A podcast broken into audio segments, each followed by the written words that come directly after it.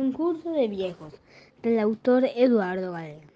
Hace algunos milenios, año más, año menos, el jaguar, el perro y el coyote estaban compitiendo. ¿Quién era el viejo más viejo? El más viejo iba a recibir en premio la primera comida que encontraron desde la colina, un carro destartalado avanzaba tambaleando, cuando de él cayó una bolsa llena de tortillas de maíz. ¿Quién merecía ese tesoro? ¿Cuál era el viejo más viejo?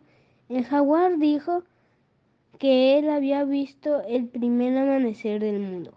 El perro dijo que él era el único sobreviviente del diluvio universal. El coyote no dijo nada porque tenía la boca llena. La moraleja de esta historia es no perder el tiempo en discusiones inútiles y actuar lo más pronto posible.